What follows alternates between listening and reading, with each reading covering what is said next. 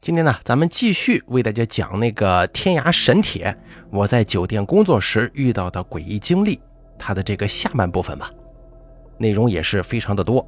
本节目转载自天涯论坛，楼主张葵葵二零一五由大凯为您播讲。二零零七年三月份，我离开了这家酒店，五年多的辛勤付出和汗水浇灌，使我从一名救生员转变成客房部副经理。虽然在别人的眼中啊，这不算什么成绩，但对我来说很满意了。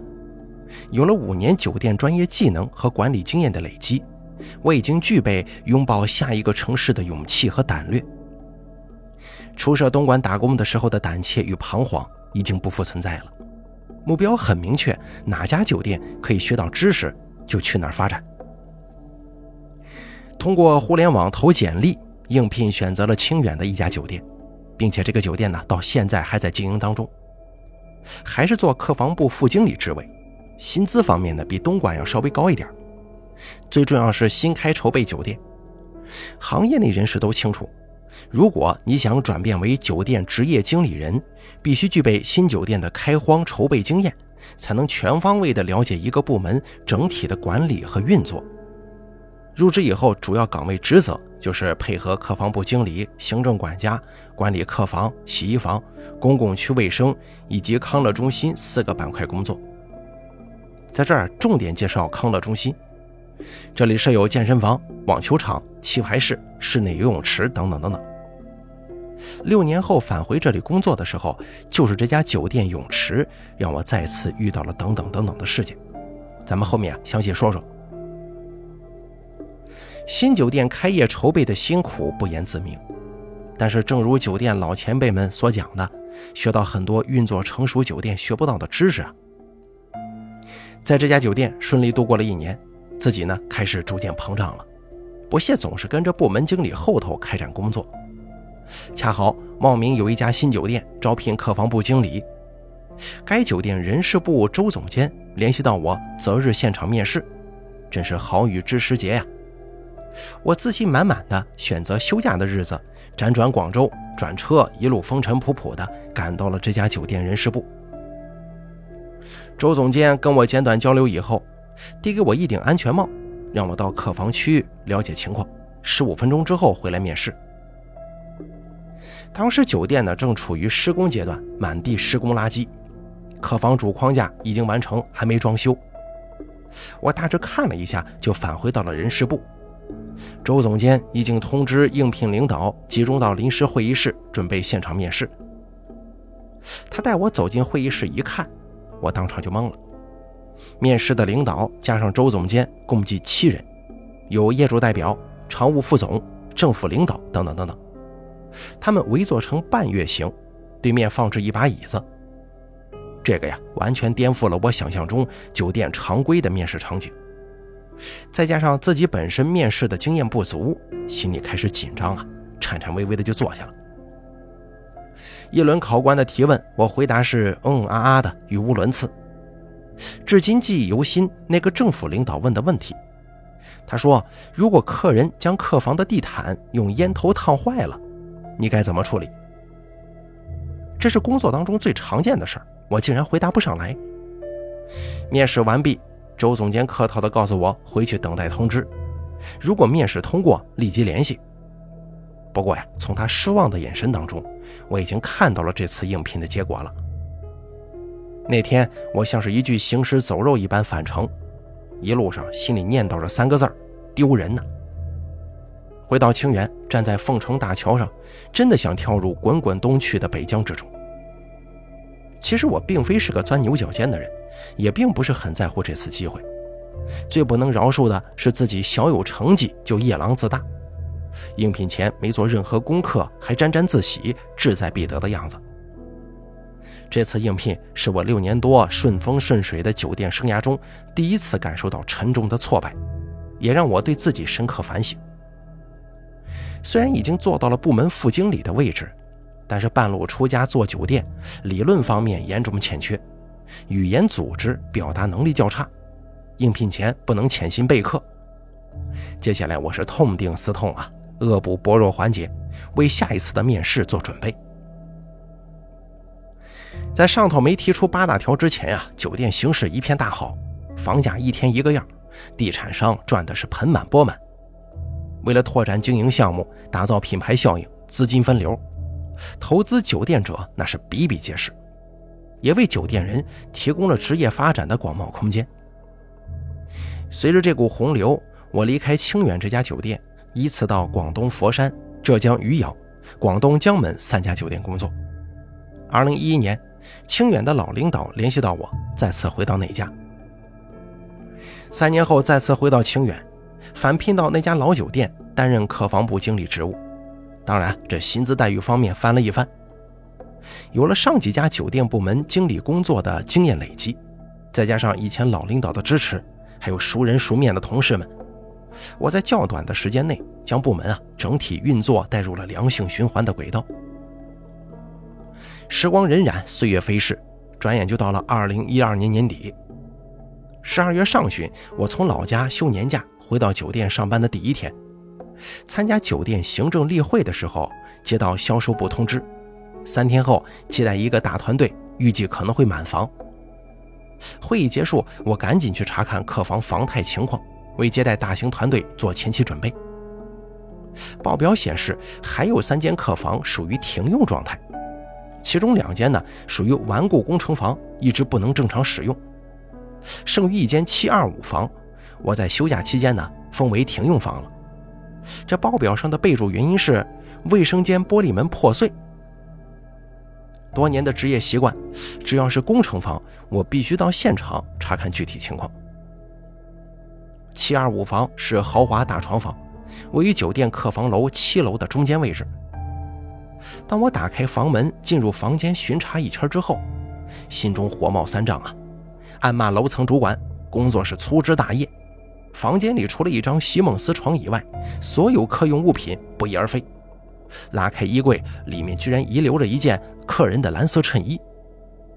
更让人不能接受的是，卫生间玻璃门完好无损，跟备注的封房原因完全不相符，这是严重的工作失误呀！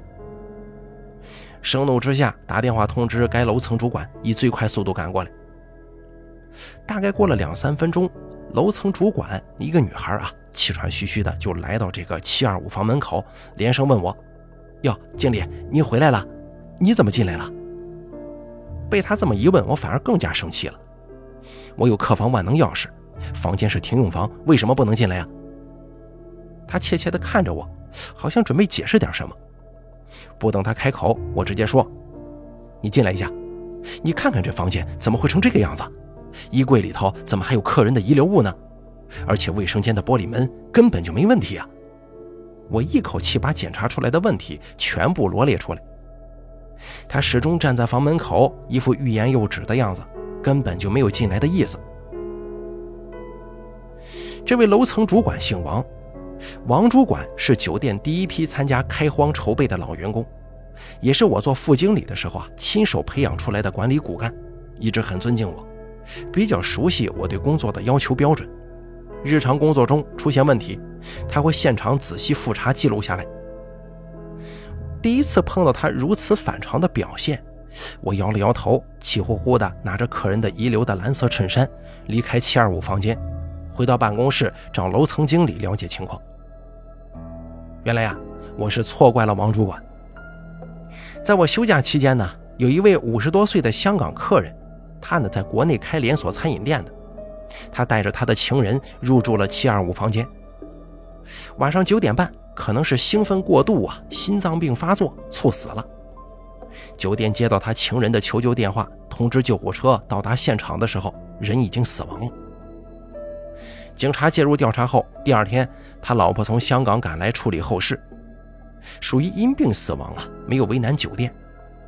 酒店总经理是马来西亚华人，很忌讳这种事件。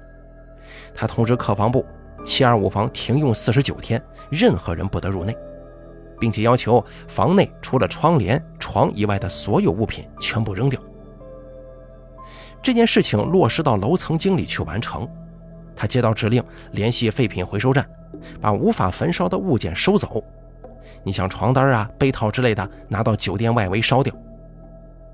因为我刚刚休假回来，楼层经理还没有来得及汇报，所以说才导致了我看到的这番场景。听完他对整个事件的叙述，惊得我是瞠目结舌。自从经历过东莞水上乐园的怪异事件之后啊，我对那些事儿变得很敏感了。赶紧把放在办公桌上死者遗留的衬衫拿到外面烧掉，并请求原谅我的莽撞和冒犯，还专门找了个时间向客房部王主管道歉。酒店对725房间事后处理有没有找专业术士来看一看，我不得而知。凭我对生死轮回的微薄认知，七七四十九天应该是人死亡之后处于重阴身的阶段。二零一三年元旦过后的一天，酒店生意啊特别好，房客都满了，当然了，七二五房除外。晚上九点钟，我正准备下班，接到了前厅部经理的电话，他联系我能不能将七二五房间给放出来。我告诉他还差半个月才可以放房间。其实他也很清楚这间房间封房的原因，肯定是遇到特殊情况，不得已之下才跟我商量的。紧接着，他就向我叫苦连天啊！今晚包括总统套房全部售罄。刚刚政府负责人赵先生，他呢是负责政府与酒店的业务对接的官员。他到前台说必须安排一间房间，让他醉酒的朋友入住，根本就不听前厅部经理的解释啊！政府赵先生不敢得罪嘛，每年都会给酒店带来几百万收入呢。他们到酒店任何营业点消费，全部都是 VIP 待遇。没办法，他想起七二五房间是否提前可以使用呢？做过酒店服务的人或多或少都遇到过这种左右为难、进退维谷的类似情况。面对前厅部经理无奈的求助，我就建议他请示总经理，如果他同意的话，我组织人员半小时之内将七二五房间给放出来。五分钟过后，接到前厅部经理回复，总经理已经批准。马上通知楼层中班主管带领两名服务员赶到七二五房间集合。我就担心员工会有所顾虑啊，提前来到七二五房间门口。虽然整个楼层已经住满了客人，可是打开那个房间的一刹那，我还是感觉到阴风扑面，头发根根竖起呀。工作所需啊，再多顾虑也是枉然。迅速插卡取电，打开窗户。这个时候，楼层主管带人过来了。我做了简短分工，大家就一起忙活了起来。二十分钟过去了，床刚刚铺好，还有一些客用品没有配入房间。接到前厅部经理打来电话，说客人等不及，先上来了。电话还没挂呢，就看到赵先生搀着一位五十岁左右的男客人进入了房间。我赶紧迎上前去，把醉酒客人扶到了床上。仔细一看，是邱先生，他是一个政府官员。他是酒店会员，非常喜欢游泳，经常在康乐中心游泳池巡查工作的时候见到他。平常见面仅仅只是打个招呼。邱先生并没有喝得太醉，似乎认出我来了，笑了笑，冲我们摆了摆手，示意不要打扰他休息。这客人的要求就是命令啊！我们退出七二五房间，顺利化解房间不够的危机。不过，我们似乎忘记了七二五房曾经发生过的事儿。自从七二五房接待政府官员邱先生之后啊，恢复正常使用了。刚开始，楼层服务员进房间清洁卫生还心有余悸。不过这个事儿久而久之之后呢，就渐渐的淡出了大家的记忆。如果不是后来的突发事件，或许没有人再提起七七四十九天封房的事儿。后面我慢慢跟大家聊。先插播一下关于我人生背景的一些内容吧，否则以后发生的事情。各位听众可能会认为我是故弄玄虚、牵强附会，影响阅读的真实性。二零一三年，在我的人生履历当中发生两件不可思议的大事儿。人至中年是一个善于总结的年龄阶段，尝试着想解开这些怪异事件与我存在的因果关系。为什么别人一切安好，而我却深陷其中纠缠不清呢？就在那些事儿发生以后。我开始翻阅书籍，一直关注于论坛的经历栏目，想看一看有没有跟我一样经历的朋友，更期待找到一个合理的解释或者正确的答案。几年过去了，一无所获。时至今日，自己总结，应该是跟我的信仰有关。本人自幼信佛，但并不是虔诚的佛教徒，只是跟我童年的成长环境相关联。有句话说：“天雨大，不润无根之草；佛法宽，难渡无缘之人。”我出生在豫南的一个小村庄，向南大约十五里就是伏牛山与大别山山脉的交汇处，也是河南、湖北两省边界线。家乡自古以来乡风彪悍。民国时期有好几股土匪藏匿在大山深处，至今还留下因土匪盘踞而著名的地方，什么母猪峡、白银洞、马尖山等等地方。我的童年属于七十年代末，那是一个百废待兴、物资匮乏的时代，村与村之间、家与家之间，经常因为芝麻绿豆的事儿聚众打架斗殴，偷偷摸摸的事儿更是层出不穷。我就是在这种乱糟糟的环境当中成长的，或许是与佛有缘吧。我发小的父亲是一位还俗的和尚，据说十五岁出家，三十岁被他父亲，就是发小的爷爷强行拖回家里成亲。我跟发小同岁，关系很好，经常到他家里玩，听他父亲呢讲佛经里的故事。他告诉我们，不管你前世是人是怪。能投胎做人都具有五百年的修行。当你汩汩坠地降临人世的那一刻，在西方极乐世界会绽放一朵莲花。随着你的福报修为，莲花会越开越大。等到得道的那一天，就可以像观音菩萨那样坐在上面普度众生。从他那里知道释迦牟尼菩提树下成佛，六祖慧能法师的菩提本无树，明镜亦非台等等故事。在他父亲的熏陶之下，学会了诵念简单的佛号，南无观世音菩萨，南无阿弥陀佛等等。至于大悲咒经文之类的，我一概不会。童年的心灵如此洁白无瑕，留下一滴墨，将来就是一幅泼墨山水画呀。截止到现在，一旦有紧急情况或者疑难问题，我总会习惯性的在心中念诵佛号。包括咱们上面讲到的这个水上乐园两次溺水事故抢救现场，我都会一直在心中默念，也影响了我一生待人处事的行为规范。自认为自己是有一定佛性的。记得在东莞酒店有一次休假到市区去玩，回来的时候必须在城市广场坐公交车回酒店。零三零四年，东莞流动人口五百多万。逢到周末挤公交车呢，真的很困难啊！我站在拥挤着百十号人的站台上等车，这个时候走过来一位六十多岁的本地老阿姨，肩上挑着两个箩筐，里面放着敬佛用的香、表纸之类的东西，准备坐公交车。他可能意识到自己是挤不过这群生猛海鲜般的打工者的，在人群前面来回走动。最后停在我面前，用十分蹩脚的普通话说：“小伙子，等会儿帮帮我，把这两个箩筐带上车，有香大家一起烧啊！”我当时激动的比中大奖还开心呢。老阿姨能在众多人群当中挑选到我。公交车来的时候，两手提着箩筐，挡住车门，大喝一声：“哎，让老人家先上车呀！”两元钱的车票更是不在话下。这件小事虽小啊，但始终让我记忆犹新。身边亲近的人都听过我这件事儿。现在沉浮于红尘之中，经受不住物欲诱惑，做了一些自损福报的事情，感觉自己有愧于佛呀。行，有了这段陈述呢，我就继续往下说我的故事了。二零一三年一月二十号，农历腊月初九，在酒店员工餐厅吃过午饭，感觉很疲倦。由于酒店规定员工中午不允许休息，我悄悄来到康乐中心，找到一间最隐蔽的麻将房，躺在沙发上小憩一会儿。心里担心着是不是会被同事们看到啊？可没一会儿功夫，就进入了半梦半醒的状态。在睡梦中，我离开麻将室，来到游泳池，发现在游泳池左边空闲区，不知何时放着几张椅子和报刊架。随手拿起报纸，坐在椅子上翻阅。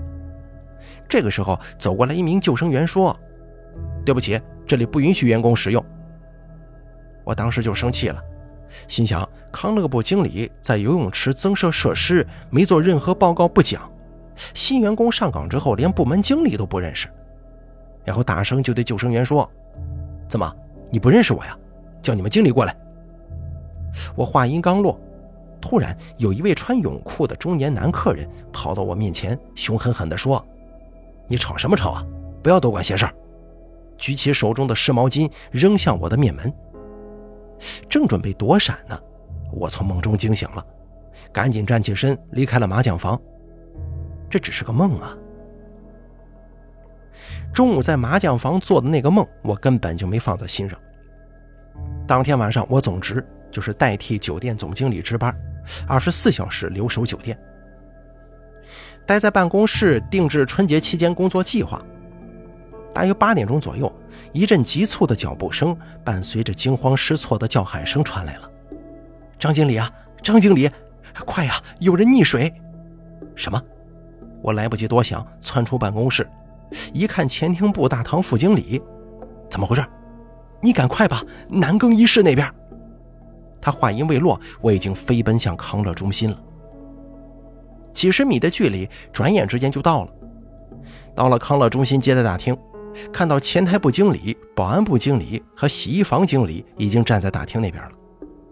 我来不及打招呼，直接冲入男更衣室，看到了眼前一幕：更衣室的按摩池面积大约九平方米，客人游泳之后休息按摩的池子。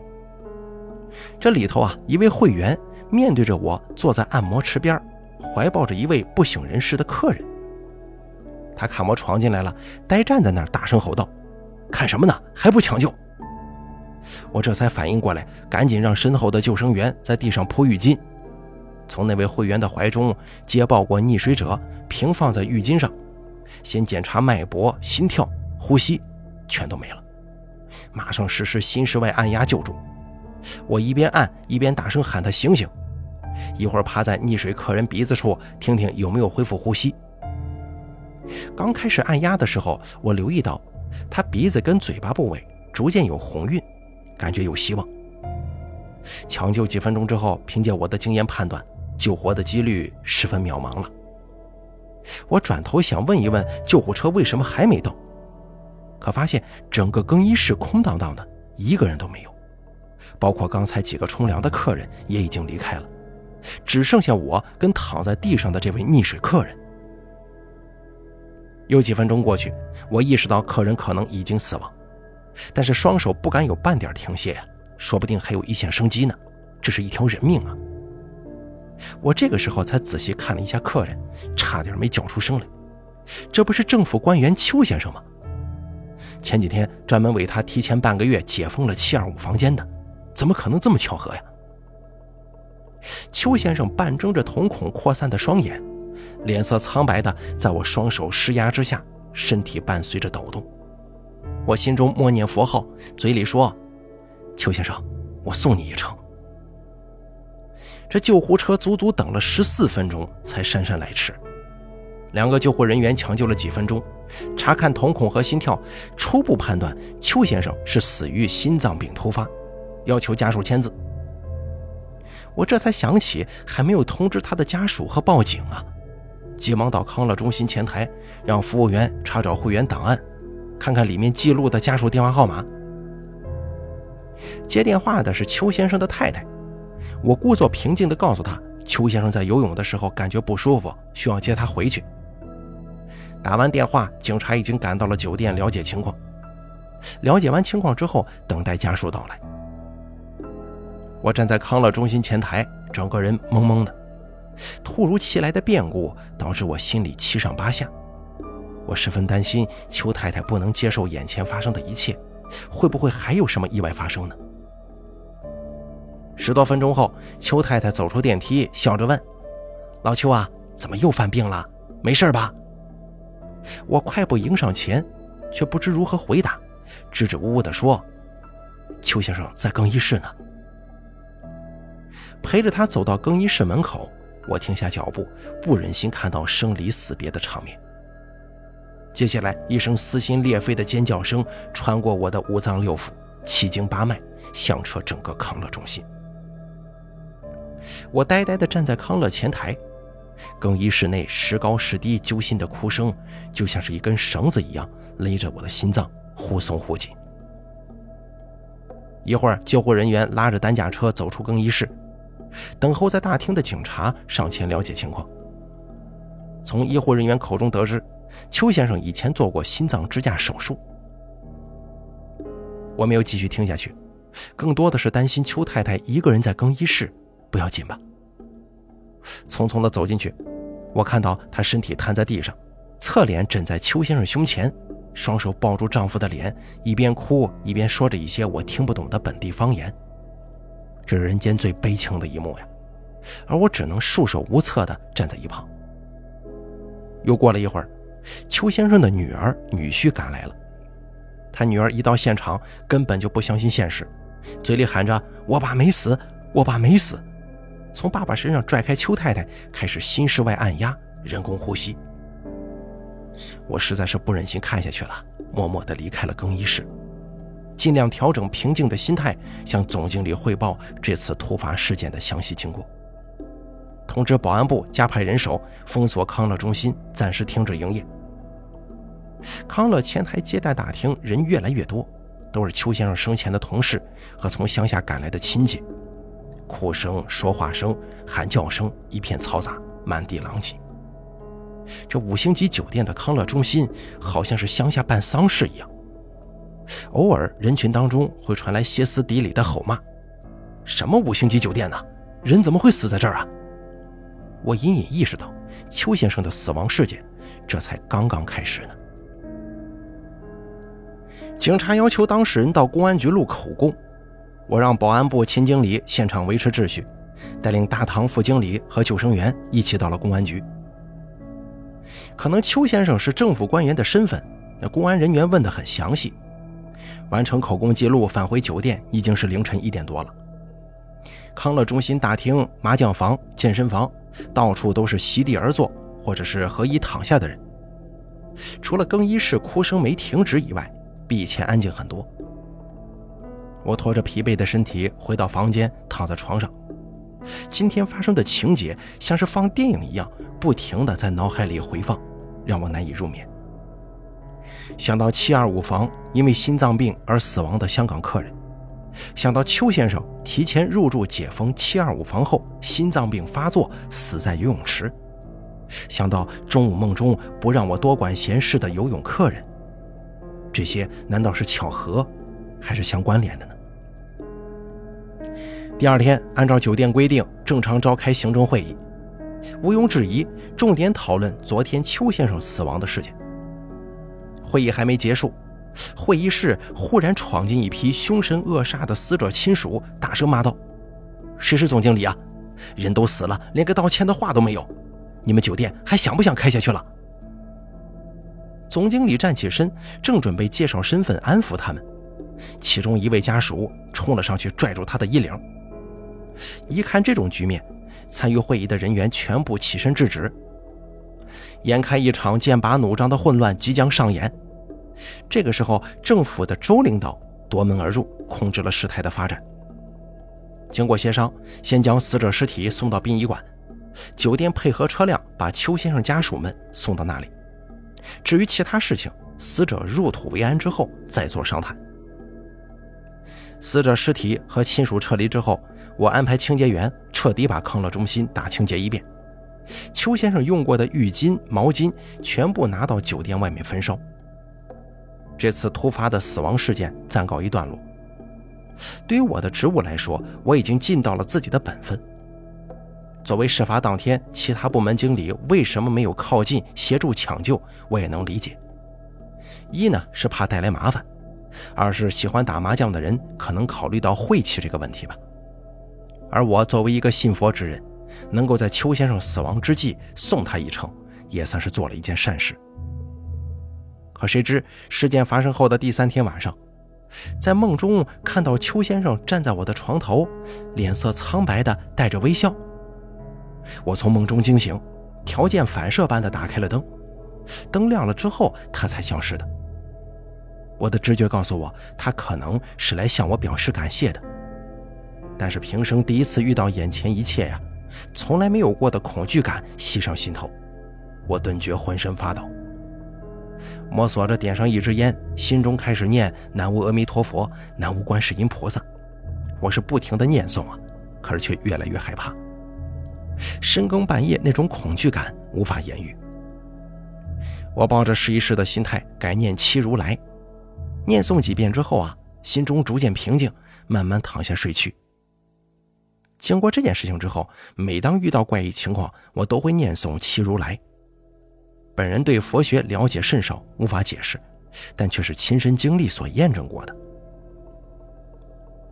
大概邱先生死亡事件过后半个月吧，忽然接到上级领导通知，明天到政府参加邱先生家属碰头会议，并再三叮嘱明天一定要见机行事，谨言慎行。死者家属们已经在政府吵闹了三天了，要求政府出面协调，让酒店承担死亡的全部责任。否则，就带领亲朋好友到酒店继续闹事儿。接到这个消息，让我联想到那天开会的时候，总经理被死者家属围攻的场景，心中开始惴惴不安起来，揣测着明天可能会遇到的各种遭遇和窘况。第二天，我准时赶到酒店行政办公室，一同前往的还有副总经理黄总、财务周总监、保安部秦经理。在赶往政府的途中，大家都相视无语，彼此沉默。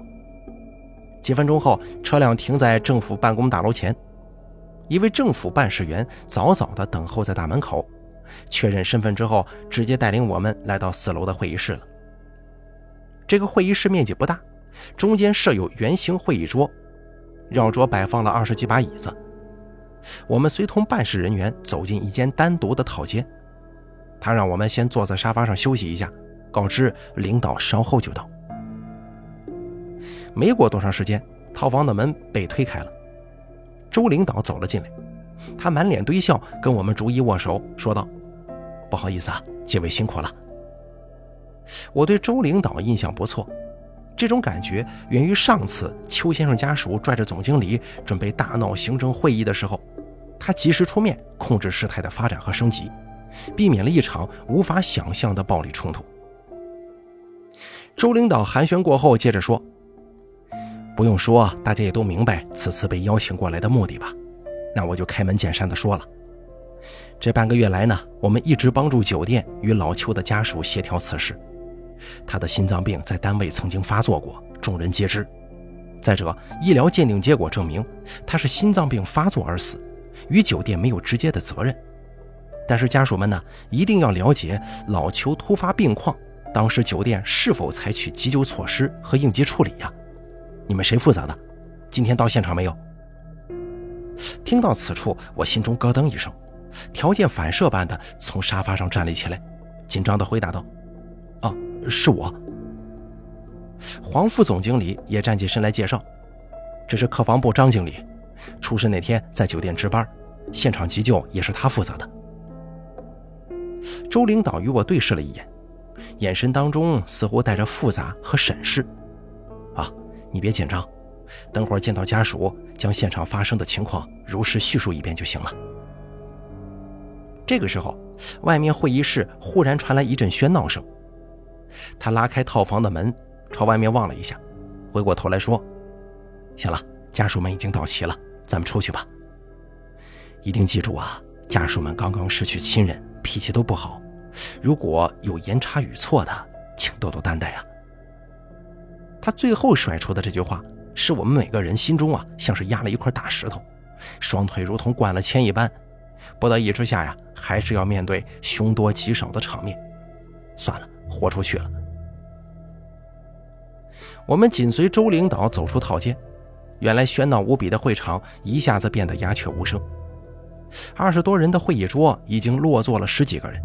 不用猜就知道，这都是邱先生的家属们。从他们的着装打扮来看，应该是来自农村的比较多。更能想象到邱先生生前就职政府部门在整个家族中的身份和地位。一些人的眼神当中分明充满着敌意和愤怒。我们四个人紧挨着坐在家属们的对面。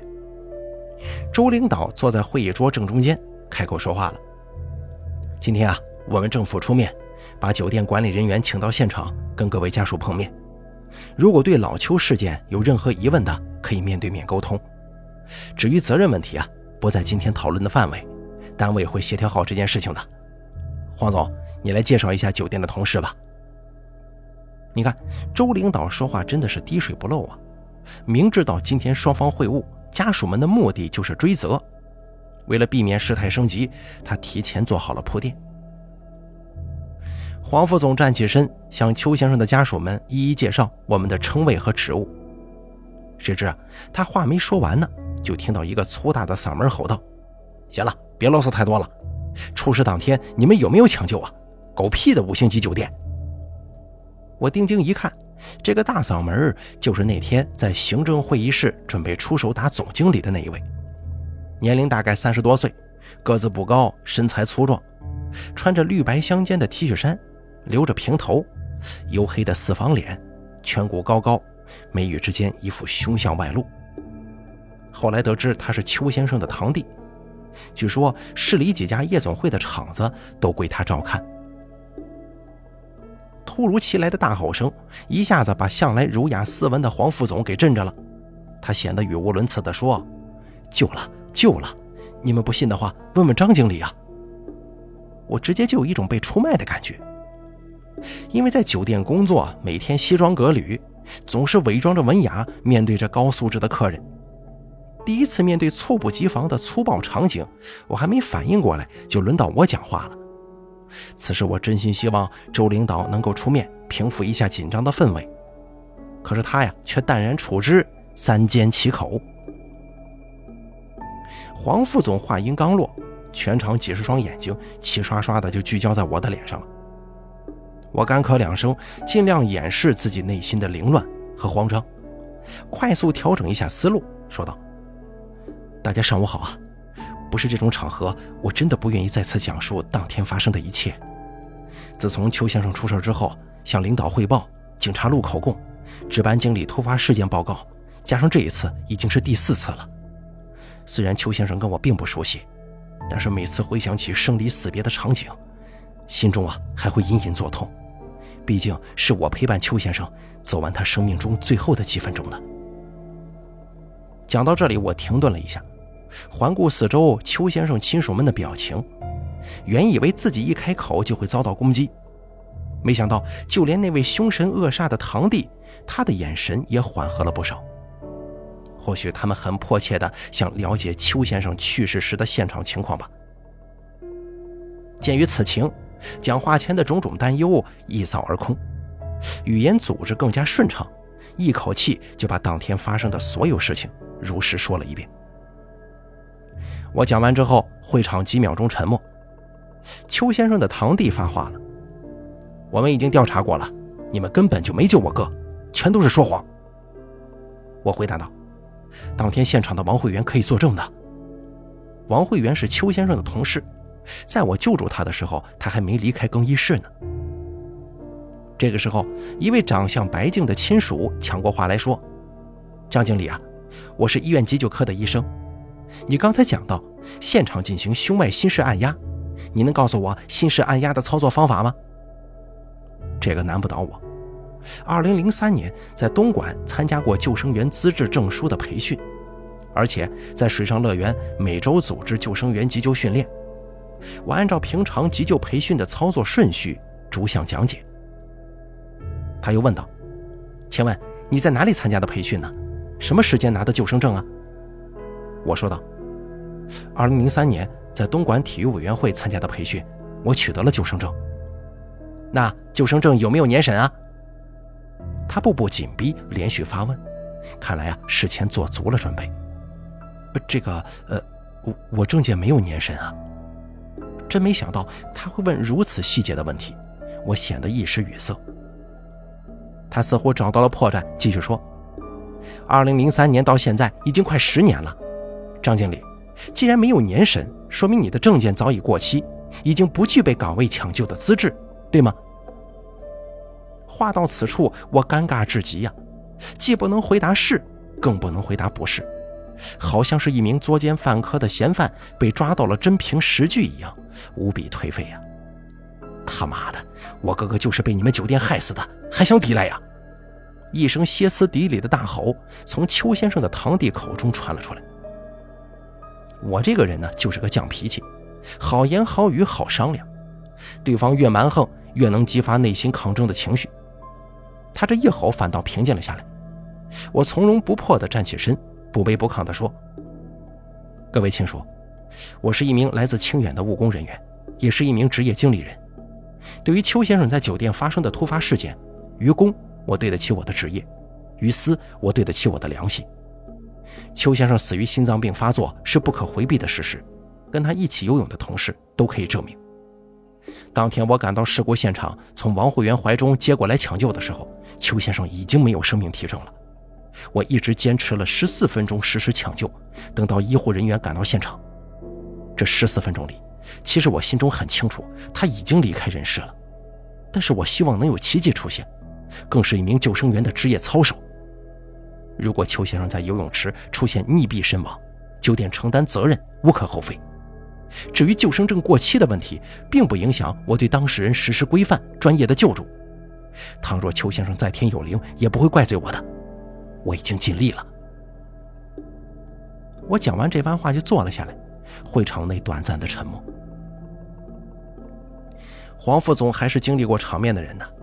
看到会场气氛有利于我方，侧身对着周领导以商量的口吻说：“周领导啊，张经理已经把当天的事情啊报告完毕了，您看让保安部秦经理向各位家属汇报一下事后的各项对接工作，行吗？”恰好周领导的手机响了起来，他一边拿起电话，一边对秦经理说：“行，你讲一讲酒店在老邱事件中做了哪些工作吧。”我先出去接一个重要的电话，然后起身走出了会议室。秦经理点了点头：“各位家属们，我是酒店保安部的经理，我姓秦，代表酒店负责向邱先生事件报警、接待家属以及车辆安排的工作。”刚刚讲到这儿，家属中有人叫道：“你就是那天晚上的负责人呢？我们家族上百口人，连个休息的地方都没有，有些人抱着孩子在地上坐了一夜。”连口水都没喝，原来是你安排的。这个时候，只听“砰”的一声巨响，邱先生的堂弟拍着会议桌，一下子跳起来，大声喝道：“一看这秃子就不是什么好人，揍他！”家属们全部站起身来，就向我们围了过来。秦经理行武出身，脾气也不好，噌的一下站立起来，摆出了准备格斗的架势，叫道：“怎么想打人呢？”他脸庞憋得通红。一直红到谢顶的头顶上。愤怒的家属们把我们团团围住。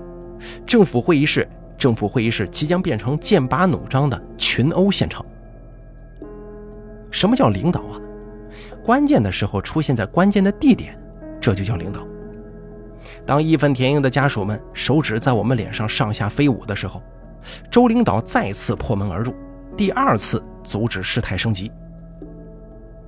一场惊心动魄的会晤，我们在几名警察的带领之下回到酒店。